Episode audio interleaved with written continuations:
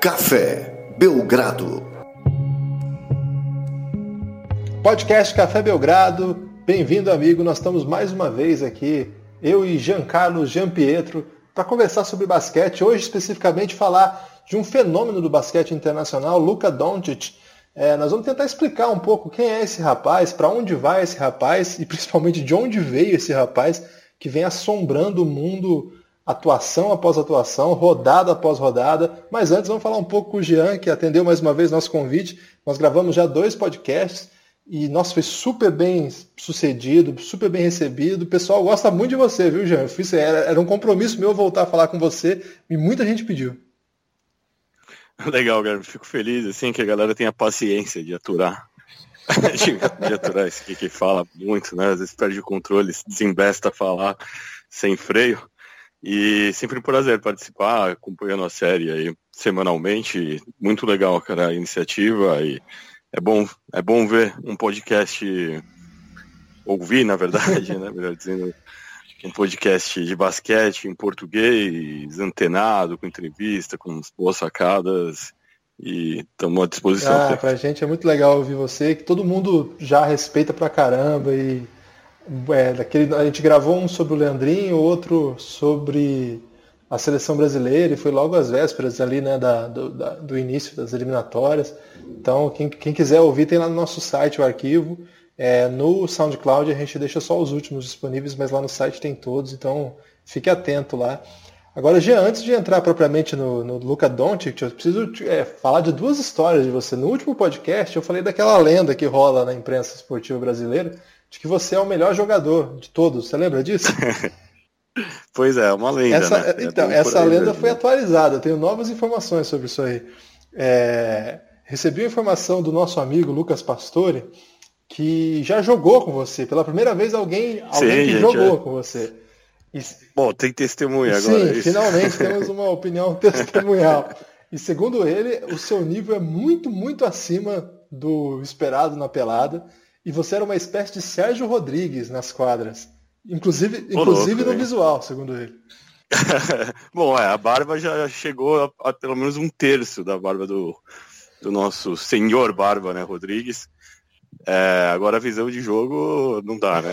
Acho que a visão de jogo tá mais para Vitor Claver, né? Oh, ele é muito modesto. E o, e o Lucas Pastor, qual que é o estilo dele? Você tem alguma comparação aí para apresentar quem não conhece? O Lucas, o, o, Lucas a gente jogou muitas vezes numa quadrinha ali, preciosa, aliás, numa quadrinha é, num prédio perto do bar Mercearia, ali na Vila Madalena, né, próximo ao metrô. Um bar aqui coach, né, em São Paulo para acho que acho que lá tem mais dramaturgo do que basqueteiro, né, diariamente, mas enfim, é do lado desse, da mercearia e é uma quadrinha que tem é, duas cestas, mas, mas é uma quadra que ajuda os não atletas, né? não, você não precisa correr tanto para chegar de um lado para o outro, mas é ideal ali para fazer um 4 contra 4 quadra inteira, ou mesmo 3 contra 3 e meia quadra acho que tem dimensões bem, bem legais, assim. E o Lucas a gente jogou bastante vezes juntos mesmo. E ótimo chutador de média distância. Olha aí, Lucas olha aí. Gosta de jogar de costas para cesta também. Tem um jogo mais velha escola, velha guarda. Do, Segundo ele. No basquete de hoje. Ele tem, teria que virar um stretch big, né?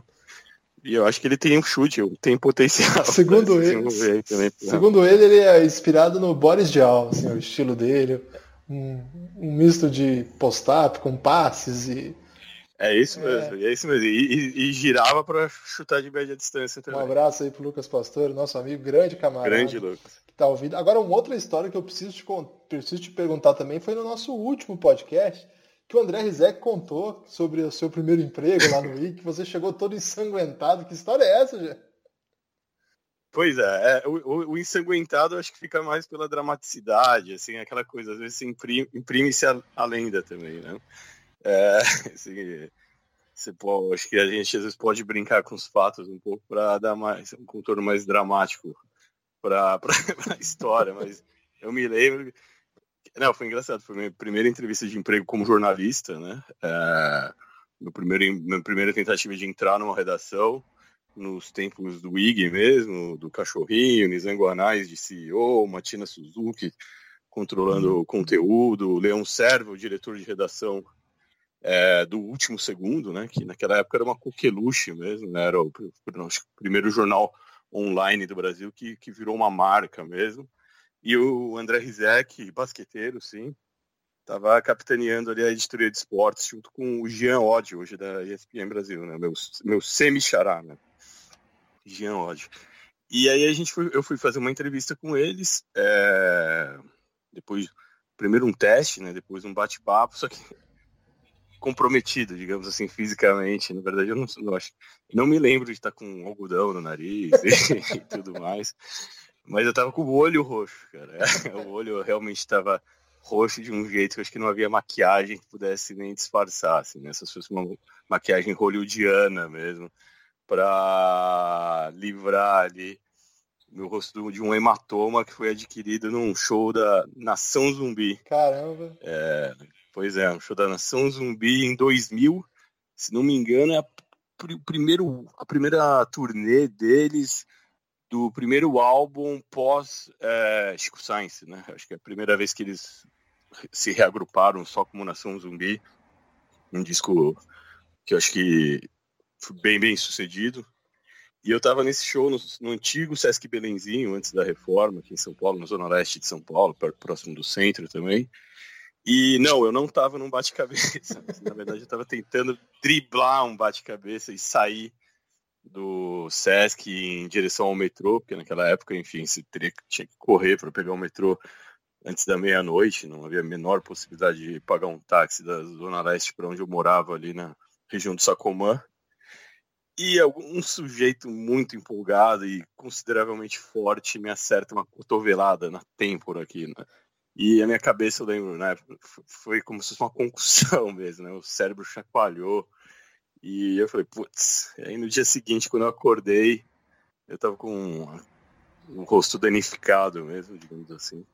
E era semana, não sei se foi na véspera, eu não vou lembrar também, se foi bem na véspera, mas era semana de uma entrevista. Agora imagina, né? Todo nervoso para fazer um teste, né? Num lugar é, já emergente assim, no mercado, extremamente pressionado já por conta disso e ainda tem que chegar com, com o olho roxo. Eu lembro do Rizek quebrando o gelo, óbvio, né? A piada que ele fez. Se eu tinha entrevistado o Felipão, né? Você estava vendo um momento que era, foi bem na.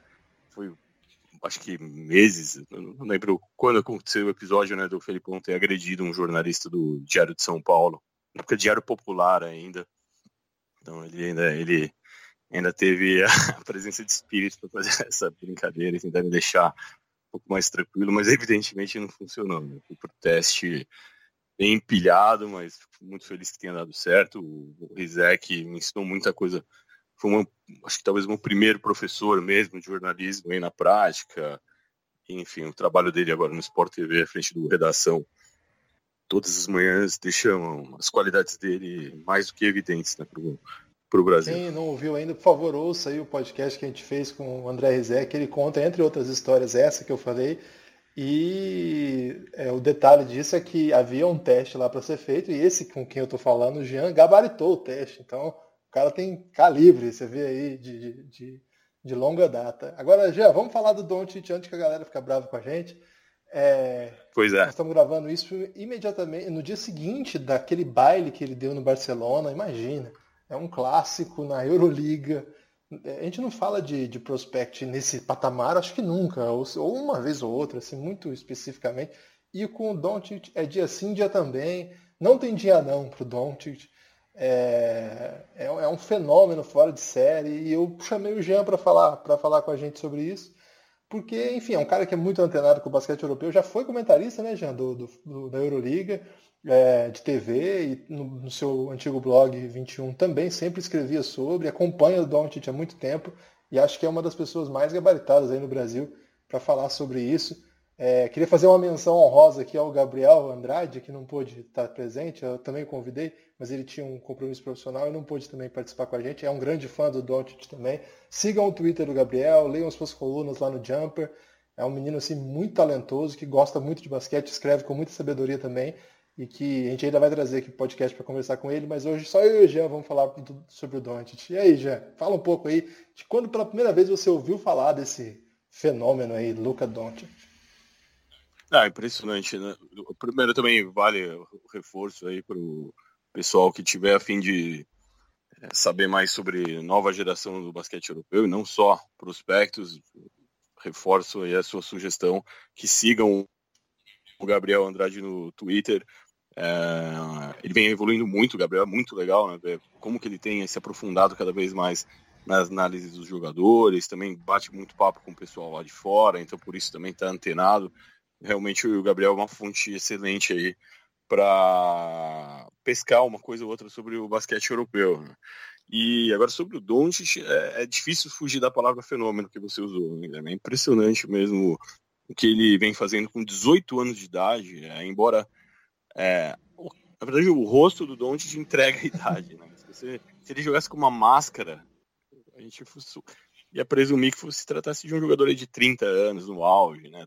Técnica, tática, do, do entendimento do jogo, porque a maturidade dele em quadra é assustadora e, e, eu acho que é isso a gente pode não é hipérbole mesmo. Acho que nunca a gente nunca viu isso, pelo menos na nossa geração, é, não, não há relato de alguém tão, mas tão bem desenvolvido como, como ele nessa idade. Óbvio que Drazen Petrovic já era um fenômeno é, com idade bem jovem, mas com 18 anos o Petrovic não estava no Real Madrid, liderando o Real Madrid e numa época de super exposição, então ainda mais pegando o caso de um adolescente, a gente, como você disse, dia sim, dia sim, alguma coisa do Doncic online, são highlights. É, bom, o jogador hoje em qualquer nível vai ser é, vai ter que passar por, por esse teste, né? Por, todo mundo está avaliando com uma lupa. Qualquer jogador hoje de Euroliga, de NBA, de college, ou mesmo até do high school americano, né? Hoje você consegue ver tudo mesmo. E o Doncic é um jogador do Real Madrid, né? Quer dizer, é, e ele conseguir responder esse tipo de desafio diário com eficiência, com arrojo, é, é alguma coisa única mesmo. Acho que o Ricky Rubio é o cara que mais chegou perto disso, é, em termos de exposição, de oba-oba em cima de um garoto, mas a produtividade do Doncic comparada à do Rubio na mesma idade não dá nem para comparar, na verdade, né? O Doncic hoje já é um jogador praticamente completo aos 18 anos de idade. E tentando resgatar aqui quando a gente teve os primeiros sinais do Doncic, acho que quando ele tinha 14, 15 anos e já estava levantando taça pelo Real Madrid no sub-17, sub-19. Bizarro, né? É, não, a trajetória dele, ele venceu tudo pelo Real Madrid na base, sendo que ele ainda tem idade de juvenil. Né? Ele, ele, ele, abandona o juvenil na transição dos 16 para os 17 anos de idade, e naquela época ele já tinha vencido todos os principais torneios da Europa, sejam regionais, é, da Espanha, nacionais da Espanha, ou continentais mesmo, como o Adidas Nations, é, uma, como se fosse uma Euroliga juvenil, assim, traduzindo, né? É, então, ali a gente, os números que ele colocava, que ele, que ele somava para um jogador bem mais jovem do que a galera que ele enfrentava, já eram impressionantes. E aí ele vem para cá para o Brasil, né, para enfrentar o Bauru na Copa Intercontinental, e aí eu acho que todos nós tivemos a chance de ver de perto do que, que se tratava aquele fenômeno. E ele veio para jogar. Né? Era, eu acho que foi a primeira vez que ele foi efetivado como profissional do Real Madrid mesmo. Né? Ele já tinha feito sua estreia na Liga CB, mas naquela, naquele começo de temporada ele de fato abria sua jornada como um jogador efetivo do profissional e já com minutos, né? Quer dizer, já, mais uma vez depois, depondo a favor do garoto ali como terceiro armador da rotação do, do Laço, do Pablo Laço, atrás dos dois Sérgios, né? Dos dois jogadores da seleção espanhola e dois dos maiores armadores dessa década na Europa. Você estava naqueles jogos lá contra o Bauru, já? Tava, tava. Eu tive a sorte de, de ir para lá e, e, era, e era legal mesmo de ver o burburinho em torno do Doncic mesmo. E até então, a gente sabe, todo mundo sabia que era o garoto tratado como o xodó dos madridistas, uma grande promessa, é, com 16 anos de idade, e, e ele entrando em quadra para jogar contra o Bauru, é, com o Ibirapuera cheio, ele não era esse jogador de hoje, de beirar os 20 pontos por partida numa Euroliga, obviamente, mas ele já tinha um, uma confiança no que ele estava fazendo em quadra, a visão de jogo dele, ali ele era ele estava atuando basicamente como um armador mesmo, com a ajuda de um dos Sérgios sempre ao lado dele, né? Pelo menos ele teve, ele teve também essa facilidade, né? De subir um Real Madrid poderosíssimo e com dois craques jogando ao lado dele. Então ele não tinha é, toda a responsabilidade de botar o Real Madrid para jogar, ele tinha um craque sempre ao lado dele para como, como um facilitador, mas ele entrou em quadra como se fosse um jogo do sub-15 do Real Madrid mesmo. Né? E, e, as primeiras a, a, primeira coisa que chamou a atenção mesmo foi a facilidade que ele tinha para fazer a bola girar, mas não passes ele, ele já sabia fazer o passe de entrada para um Felipe Reis no garrafão na medida, mas ele também daria aqueles passes surpreendentes, né? cruzando a quadra, achando um chutador na zona morta que ninguém estava vendo ali, não era uma linha de passe tão clara. E isso, o feeling dele já era muito evidente, né? E muito avançado por um jogador daquela idade. Então, quando saíam esses passes, tinha aquele burburinho na área de imprensa ali do, do Ibirapuera, com jornalistas basicamente brasileiros, assim, ele dando esse cartão de visita. E ali você sentia que realmente opa, é, o garoto realmente vai, vai jogar pelo Real Madrid, ele já está preparado para jogar.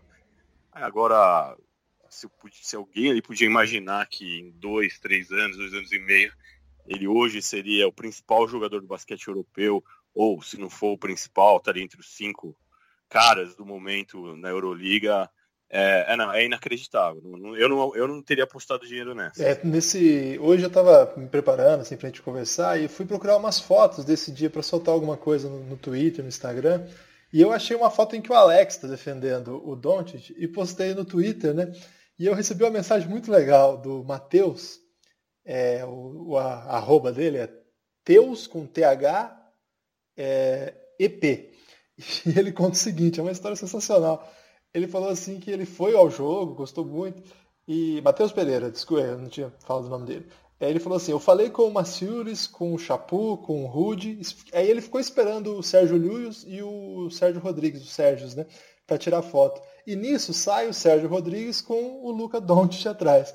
E como não tinha ninguém para tirar foto, ele pediu para tirar foto com o Sérgio Liu, e quem tirou a foto foi o Luca Doncic. Ou seja, bom. É muito bom, muito bom. E ele diz assim, coisas da vida, né? Ele tem uma foto bom, tirada pelo que... Luca Doncic no seu celular, mas com o Sérgio Liu. Tá legal também, né? É muito, muito boa, a história é demais. E, e também é isso, o Doncic era o novato daquele time, né? Então a gente sabe de histórias.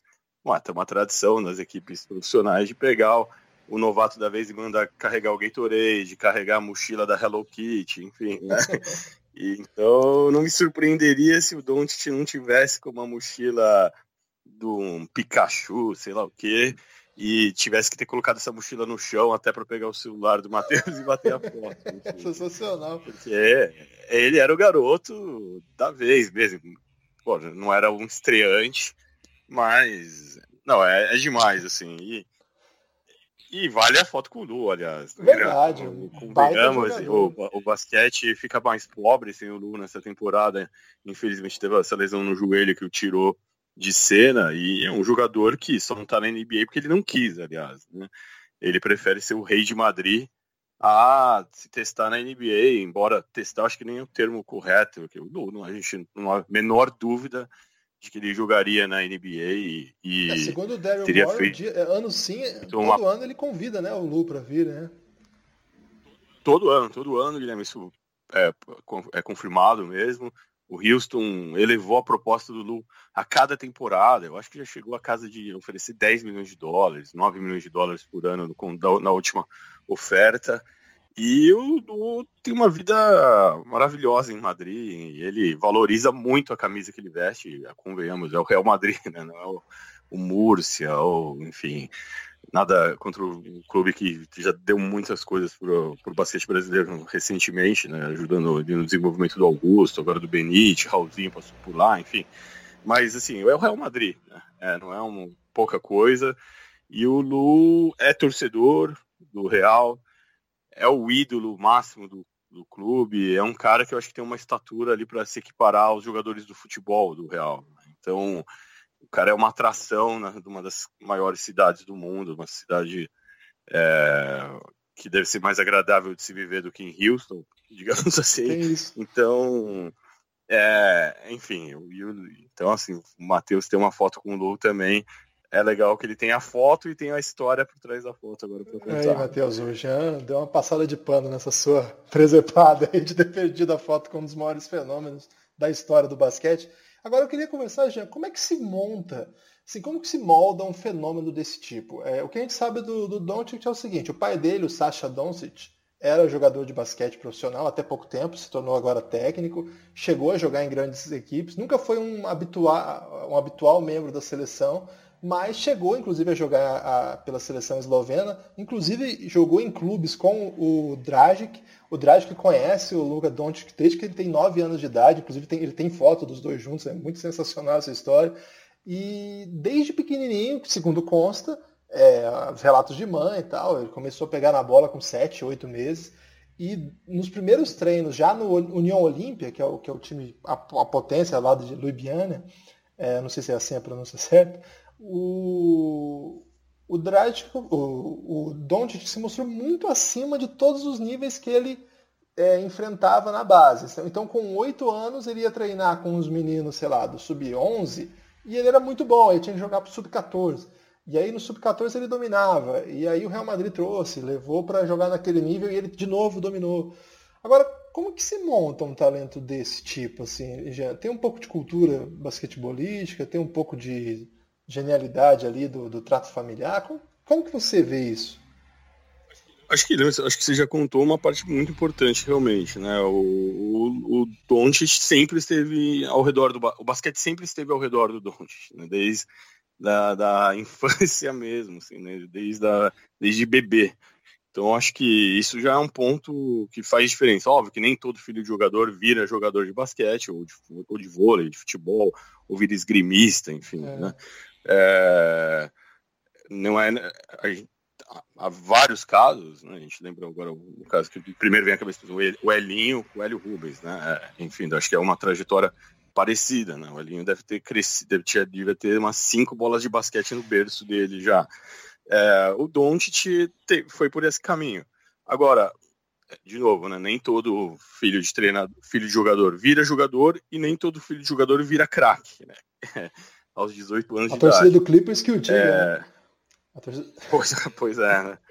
Grande Austin, sempre com as suas constantes noites de 4 para 16 de quadra, mas aguerrido, confiante, sempre acha que vai matar a bola do jogo. É, e o Doncic, mas agora, como que se molda isso, William? Eu acho que o Doncic tem aquilo que poucos têm, que é o, que é o feeling mesmo. Ele, ele o, o basquete é muito fácil para ele visualmente. Né? Ele é o cara que, que já mapeia a quadra do partido, a partir do momento que ele pega um rebote defensivo, ele como o Lonzo Ball agora no Lakers, como o LeBron James fazia. Eu acho que ele é esse tipo de jogador, Jason Kidd. Eu acho que ele tem essa sensibilidade que, que poucos têm. E eu, eu, acho que isso realmente não se ensina. Eu acho que é uma coisa dele e tudo mais. Agora, o que foi feito no Real Madrid, e, e é, a gente está vendo a prova disso, é como se trabalhou os fundamentos do Doncic também. Né? Ele, ele, mesmo pulando etapas, como você disse, sempre jogando contra a gente mais velha, sempre progredindo é, subindo né, de categoria cada ano, é, ele pulou, ele, ele se antecipou no, no, seu lançamento como profissional, mas está evidente que ele não pulou a formação de jogador. Ele, e ele faz hoje um pouco de tudo na quadra e, e muito bem. Né? É, se, é, conversando com os olheiros e vendo os números mesmo, ainda algum questionamento sobre o arremesso dele de longa distância. Ele não é nenhum, ele não é um um Massichauskas, ele não é um matador, um, um Kyle Korver, ele não, não, é um, ele não é o melhor chutador da Europa. Mas também a gente tem que, são parentes, a gente tem que levar em conta o tipo de arremesso que ele, que ele tenta hoje, né? A partir do drible, como referência de ataque no Real Madrid, enfim, é, os percentuais dele, caso ele estivesse jogando com o Lu ao lado dele, imagino que seriam ainda superiores. Mas, enfim, passe, drible, rebote, posicionamento, coisa bem básica. Ele, ele não, o Doncic ele não se sobre, ele não se impõe em quadra pelos seus atributos físicos. Isso né, é, né, é, inegável. Né? Ele não é o jogador mais alto em quadra, ele não é o jogador mais rápido, ele não é o jogador mais forte, ele não é o jogador mais explosivo, não é o que salta mais, mas ele talvez seja o jogador com mais fundamentos no pacote. Ele mesmo com 18 anos, mesmo jogando com, pelo Real Madrid, contra os melhores a jogadores da Europa. Né? Eu acho que isso é impressionante.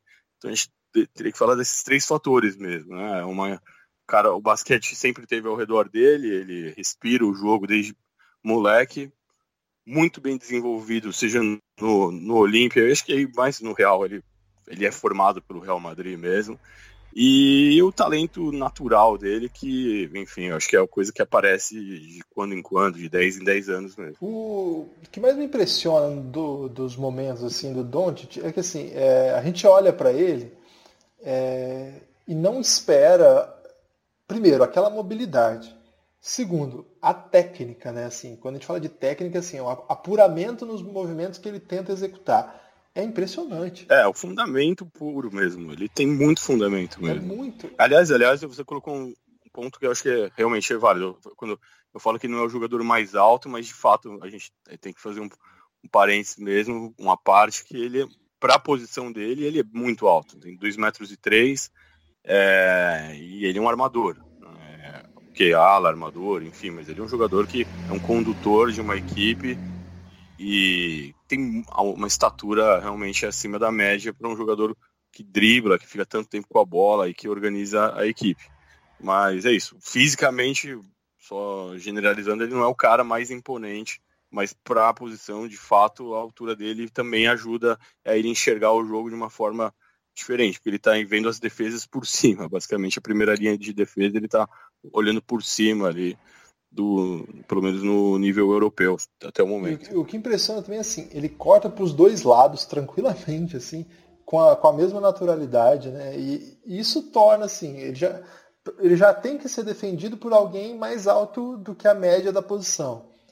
E, em geral, os, os, os caras que têm que defendê-lo, pelo menos até agora na Europa, são uns caras um pouco mais altos e um pouco menos móveis, digamos.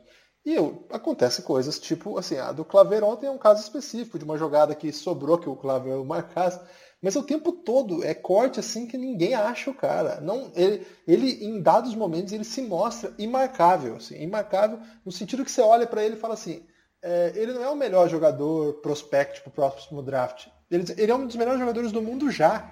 É uma coisa é, assim alucinante de ver. Em vários momentos você pensa assim, meu Deus, meu Deus. É que... E outro não, e outra coisa que ele faz muito bem é jogar fora da bola também. E a movimentação que você disse de corte, né, com a bola para um lado e para o outro, ele também reproduz nas, nas parábolas dele, nas, na, na, na, ação dele, quando ele não tem a bola em mãos. E o, o que perturba ainda mais um defensor, né, Ele sabe usar muito bem também o tamanho dele para isso, né, para se posicionar debaixo da cesta, para atacar os rebotes, para se colocar como opção de corte fora da bola, e, e isso tudo é, é, é, é, QI mesmo, né? De, é, é impressionante realmente o, quão ele, o quanto ele entende ali das ações e ele reage muito rápido. Ele tá, ele, isso ajuda a compensar. Né?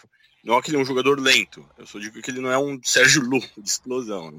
Mas ele, por pensar o jogo antes, ele acaba sendo mais rápido que os outros, porque ele, ele tá ditando as ações, né? Por conta, assim. É, é impressionante mesmo. Pensando no, no Luca Doncic como um prospect de NBA, o caminho é esse, assim. Não tem mais volta, assim. Não tem o que pensar ele é um cara moldado para a NBA que não está na NBA ainda, porque, enfim, ele tem 18 anos, não tem idade para ter. Se fosse um outro mundo possível, sei lá, certamente ele já estaria no radar antes e teria sido chamado antes, e, e esse momento seria outro. Então, assim, é... o grande salto do, do, Já no ano passado ele fez uma ótima Euroliga, é... no Final Four teve altos e baixos, e quando chega a Eurobasket, tudo muda, né? Assim, porque Aí ele enfrenta jogadores de NBA consolidados, por, é, ao lado, por exemplo, de, do Dragic, é, jogando contra Porzingis, jogando contra Evan Fournier, é, e a atuação dele é, de novo, dominante. Ele, assim, está dominando jogadores que estão muito bem na NBA, não é assim. Ele não está dominando Kevin Serafan, que inclusive ontem ele dominou. É, ele não está dominando caras que jogam assim alguns minutos e entram, sabe? Aquela coisa coadjuvante. Ele está dominando. O jogo do contra o Porzingis, claro, são, são jogadores diferentes e ninguém domina o Porzingis, não é assim. Mas não havia uma discrepância de talento ali. Isso me impressionou muito. Aliás, naquele jogo, o Luca Doncic foi o homem da partida, mesmo com uma partida de altíssimo nível, assim, no, no mais alto nível possível de basquete profissional fora da NBA. É, de que modo, assim, pelo que você conhece do, de, de hype, de, de, como que os scouts olham, como as franquias olham, de que modo você acha que aquele impacto do, dele contra esse nível de jogador no mais alto palco de basquete internacional pode ter afetado a, o modo como as franquias vão olhar para ele no próximo draft? Ah, acho que é enorme o impacto, É, porque é a chance, você tá vendo o garoto competir no mais alto nível fora da NBA e com grande pressão, grandes responsa grande responsabilidade para ele, é, ainda que o protagonista daquele time fosse o Dragic, né, o Goran Dragic, é, podia ser presidente da Eslovênia hoje e ninguém estranhar. É, é, então, sim, é, ele é, tem um protagonismo no time, mas a missão principal não era dele. Agora, ele, o que ele fez no torneio, eu acho que deixa os scouts, os, os, gerentes gerais, deixa os clubes assim bem mais confortáveis em escolhê-lo. Ali, eu acho que ele se garante como uma escolha número top 5 do próximo draft pelo Eurobasket. Acho que mesmo se ele tivesse uma temporada oscilante pelo Real Madrid, acho que o que ele fez ali o deixaria entre os cinco primeiros do draft um ano depois, sem, sem, muito, sem muita dúvida. Agora, e o, o, ponto que você colocou sobre o Porzingis é muito legal mesmo. Aquele, e ele foi, foi um duelo, embora jogadores de, de diferentes posições, mas os minutos finais de um jogo parelho era Drag, era Don't de um lado, Porzingis de outro. E por aí foi. E, da, e daquele jogo, o Porzingis mesmo virou fã do garoto, né? Então ele tá toda hora retweetando lances do Doncic hoje, brincando, enfim. E, e, e o, a gente tem um, um, o nosso colega o Jonathan Givoni, antigo Draft Express, hoje agora o, o cara de draft da ESPN, ele fez esse comentário num podcast recente com o Adrian Wojnarowski, em que ele menciona, eu achei muito legal a sacada dele, porque o, a pergunta feita para ele foi o seguinte: é, escuta, é, teve o Eurobasket, sem dúvida, o cara jogou muito bem, ele está liderando o Real Madrid agora, mas a gente sabe que aqui nos Estados Unidos ainda não, não preconceito, não preconceito não é o termo, mas que obviamente os scouts todos ficam mais confortáveis com os jogadores do universitário, porque enfim, eles assistem, mesmo que o Don't esteja em Madrid, é muito mais fácil de assistir o Marvin Bagley de Duke, o DeAndre Ayton do de Arizona, enfim, dos outros jogadores mais cotados que podem possam de repente ameaçar o Doncic no próximo draft. Você conhece mais esses jogadores, não tem jeito, porque, enfim, é, é proximidade. Globalização existe, você pode ver todos os jogos do Doncic nos últimos três anos estão disponíveis para alguém avaliar, mas eu acho que para muita gente na NBA ainda tem um distanciamento, o que é meio absurdo, assim. Eu acho que aí franquias como o Houston, o San Antonio, que tem um departamento de scout um pouco mais avançado, então nesse jogo há mais tempo, acabam levando vantagem, porque para esses clubes de, com a mentalidade aberta há, tempos, é, esse tipo de distanciamento, esse tipo de impedimento, digamos assim, não existe. Né? É, mas o Givoni, a, a, sacada que ele falou hoje foi, foi, justamente na linha que você colocou. Mas é, aquela coisa, quem é mais testado? Quem, é, quem seria uma aposta de fato? Um jogador como o Bagley, que entrou na universidade um ano mais cedo, a gente, ele mal jogou contra jogadores de, de elite da idade dele, quanto mais profissionais, ou um Doncic que vai lá e, e ajuda a levar a Eslovênia para um Eurobasket histórico, ganhando de França, ganhando de Espanha, derrubando Sérvia, derrubando todas as potências do continente, jogando, encarando caras de NBA que estão ganhando aí juntos tipo 200 milhões de dólares, né? Ou que vão ganhando seus contratos 200 milhões de dólares. Foi uma sacada muito legal do Jonathan e eu, eu, eu é difícil discordar com essa lógica, discordar dessa lógica. Mas você pode ter certeza que há gerentes gerais que na hora H vão ter, vão enfrentar a pressão dos proprietários dos clubes. Agora a NBA tem cada vez mais é, donos da nova economia, caras antenados, com novas tecnologias e tudo mais, mas tem muitos proprietários de time ainda que na hora de vamos ver, você pega um Chicago Bulls, você pega o Atlanta Hawks, é, cara, clubes que acho que vão estar entre os cinco primeiros, o Phoenix Suns mesmo na sua eterna reconstrução, chega na hora H, é, é, é não, é, não vai ser uma escolha fácil. Eu ainda acho que o Doncic vai enfrentar alguma resistência porque é da natureza da NBA ainda, né? Por mais que tenha se aberto, eu acho que principalmente nesse aspecto mercadológico, é, pega um Chicago Bulls, pega o Marvin Bagley de novo, de Duke. Imagina, ele lidera Duke, é o Final Four, de repente ele ganha o título universitário, que Duke está com esquadrão esse ano, tem toda aquela questão do Coach K, enfim, esses meninos vão estar tá numa exposição em março, abril absurda nos Estados Unidos. Vai ser capa Sports Illustrated, vai ser segmentos ali longos do Sport Center americano, USA Today, New York Times, enfim. Então pode-se criar um furacão em torno de um Bagley ou em torno de um Aiton, e de repente você está falando de um menino esloveno que joga pelo Real Madrid, que para a gente é enorme, mas para o proprietário X da NBA, de clube X da NBA, de repente o marketing vai falar, opa, mas a gente vai conseguir vender o quê com o Doncic aqui? Talvez em Madrid, no nosso mercado chave, né? No, no, nosso alvo de promoções. A gente quer promover o cara aqui em Atlanta, em Indiana, ou enfim, né? Então, vamos ver o que, que vai acontecer. Mas eu acho que o Eurobasket botou o Doncic nessa conversa definitivamente. E agora o que ele vem fazendo, né, que é outra história, realmente é, é incrível. E acho que é um gancho para a gente conversar sobre a produção dele até sem o Sérgio Lu. Né? Tinha, isso é muito interessante, assim. Durante o Eurobasket eu conversei com muitos olheiros europeus para escrever uma matéria sobre ele na Folha, né, de São Paulo.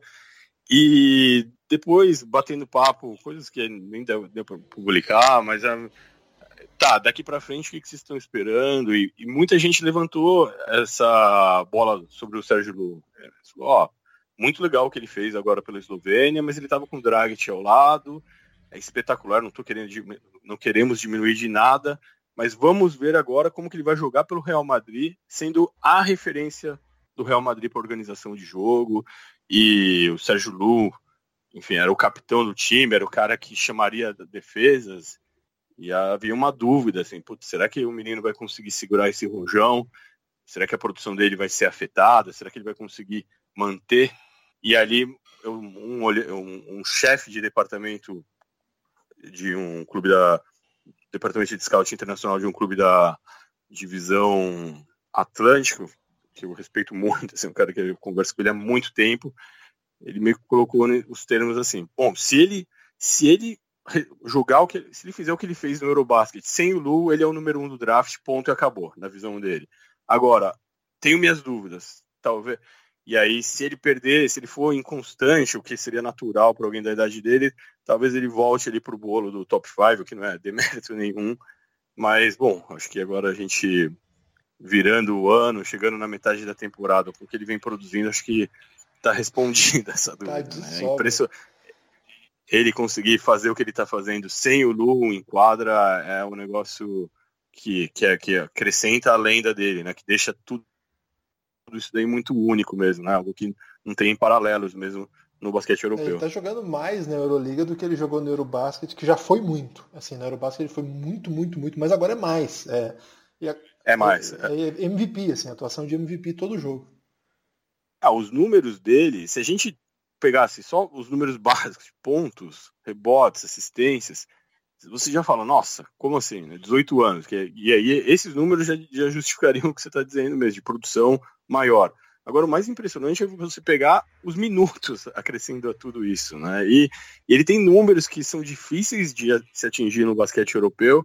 A gente sabe, né? No basquete europeu, principalmente nesse nível de Euroliga, a gente está falando de rotações bem profundas, né? É, você, o basquete europeu ainda não trabalha com essa cultura da estrela, né? Por mais que o Lu seja uma estrela, por mais que o Don esteja virando essa estrela, ele não fica 35 minutos em quadro em média, ele vai para o banco, o time vai ter uma rotação e são vários caras de seleção internacionais disputando minutos.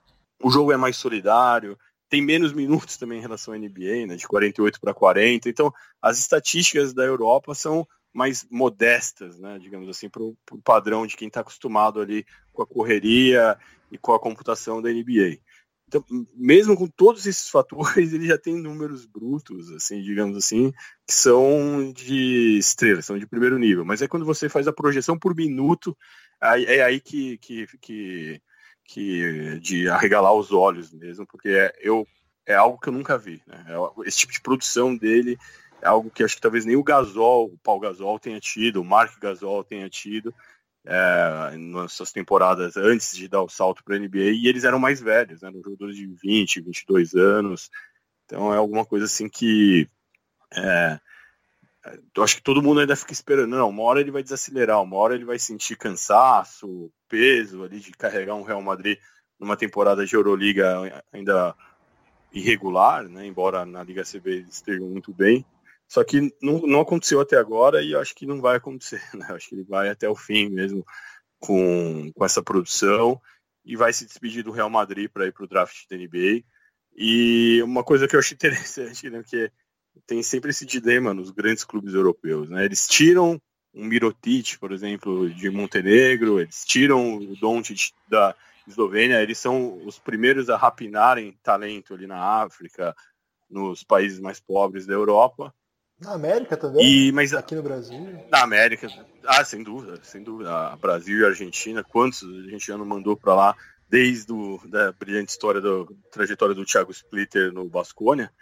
É, mas havia uma certa inquietude. Agora, por exemplo, eu, eu, lembro do caso do Mario Rezonia, né, o croata que infelizmente não conseguiu se achar na NBA até agora, mas no Barcelona havia uma relutância do Barcelona em colocá-lo para jogar porque era aquela coisa, ah, eu boto para jogar, ele vai impressionar alguém, e esse alguém é um olheiro da NBA, e logo mais ele vai embora, então fica naquele jogo de esconde o garoto, vamos tentar mantê-lo por aqui, embora eu acho de uma infantilidade que o Barcelona faz, e tem feito isso agora nessa temporada com o ala da Letônia, o, o Rodion Kuruc, que mal está jogando, e enfim, o Barcelona fica maltratando seus prospectos é, dessa forma, mas tentando se proteger ao mesmo tempo. É, o Real Madrid pelo menos conseguiu tirar a produção de verdade do Doncic, né? É, mas pela precocidade do, do, jogador. Em geral, um Doncic ele iria para o draft da NBA e teria jogado talvez 10 minutos por partida no Real Madrid. Então todo aquele investimento do Real Madrid não teria valido de muita coisa. Mas o menino é tão bom e tão precoce que conseguiu quebrar esse padrão, né? Conseguiu ser um jogador para produzir na elite, para carregar o Real Madrid e, e, e, retribuir todo esse investimento, toda a paciência que eles tiveram com ele. Mas já, última pergunta, mas é uma pergunta complexa um pouco, é, reta final já do nosso podcast. É, pensar, tentar projetar o que pode ser o Doncic na NBA. E eu vou te dar alguns, Uau. alguns personagens que, digamos, são os, os, os red flags, assim, mas são, então, não é red flag porque são baita jogadores, mas é que nós estamos falando de um nível que a gente espera muito, muito mais que isso que eu vou falar. Por isso que eu estou dizendo assim, aqueles jogadores que. É, qual o perigo do Don't se tornar isso? A pergunta é um pouco essa, mas é, explicando que eu não acho que é um perigo se tornar esses jogadores que eu vou dizer, porque eu sou fã de todos eles. Mas vamos lá. Primeiro, Danilo Gallinari. É uma produção parecida, digamos, com a. no sentido da precocidade, claro que não na explosão tudo mais, mas um estilo de jogo um pouco parecido, um, é, traz a bola, chuta muito, muito alto, inteligente também. É, não conseguiu se firmar como um dos maiores talentos da sua geração. Mas eu acho que o Galinari é um caso muito mais de problema físico do que jogo também. Né? O Galinari, infelizmente, se machucou muito em Nova York, em Denver, e agora acontece em Los Angeles também. As costas, né? Mas é um cara que. É, não, na verdade no glúteo, né? Nossa. Digamos assim.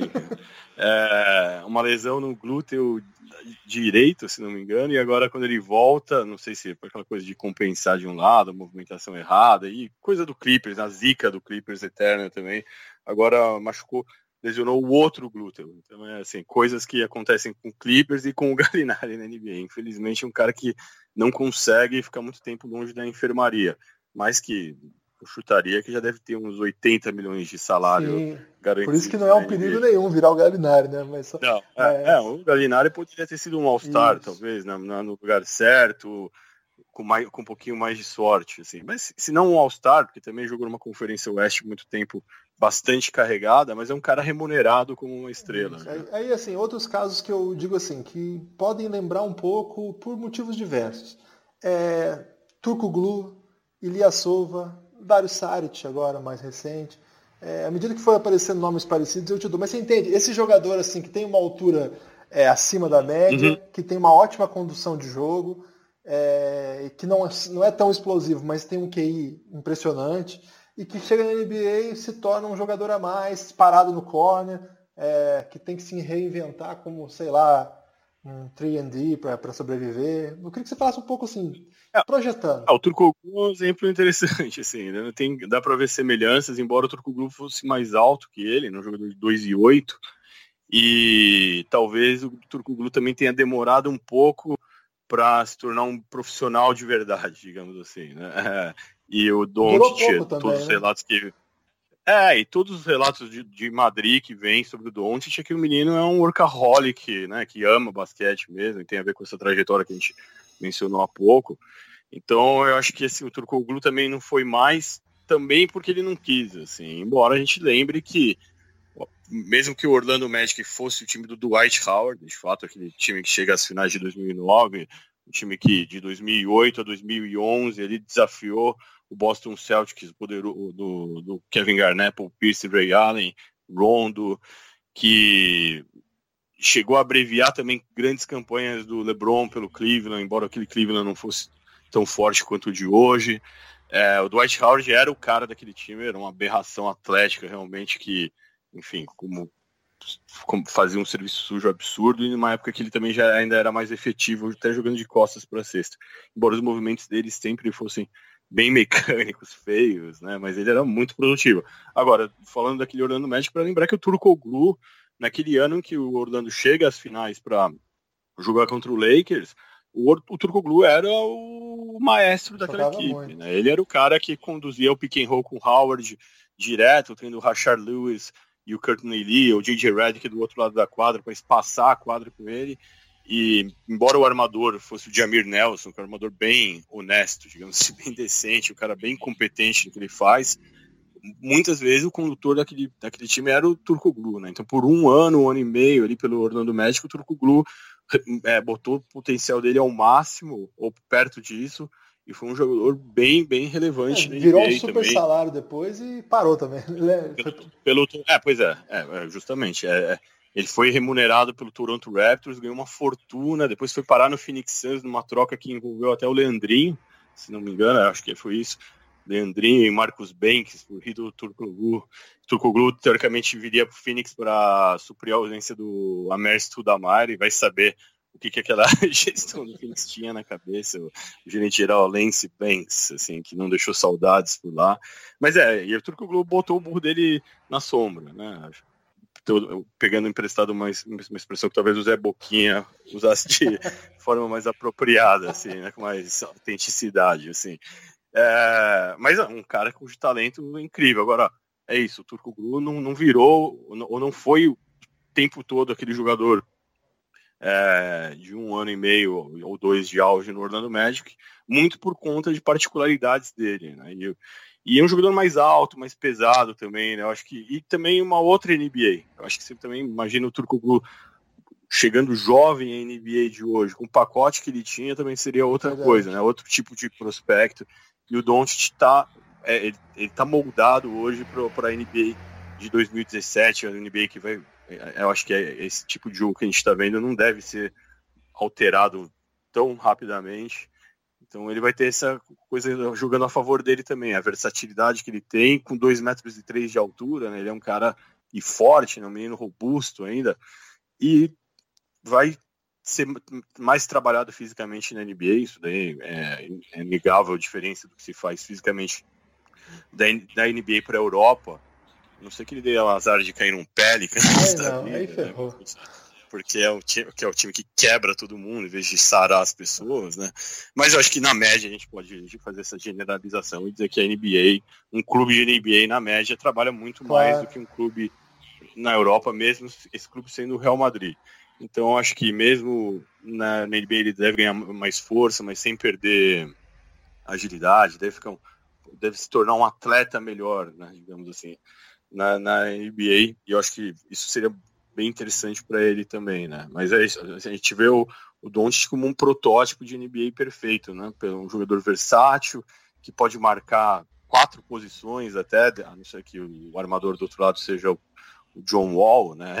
Isso não daria para ele cobrir.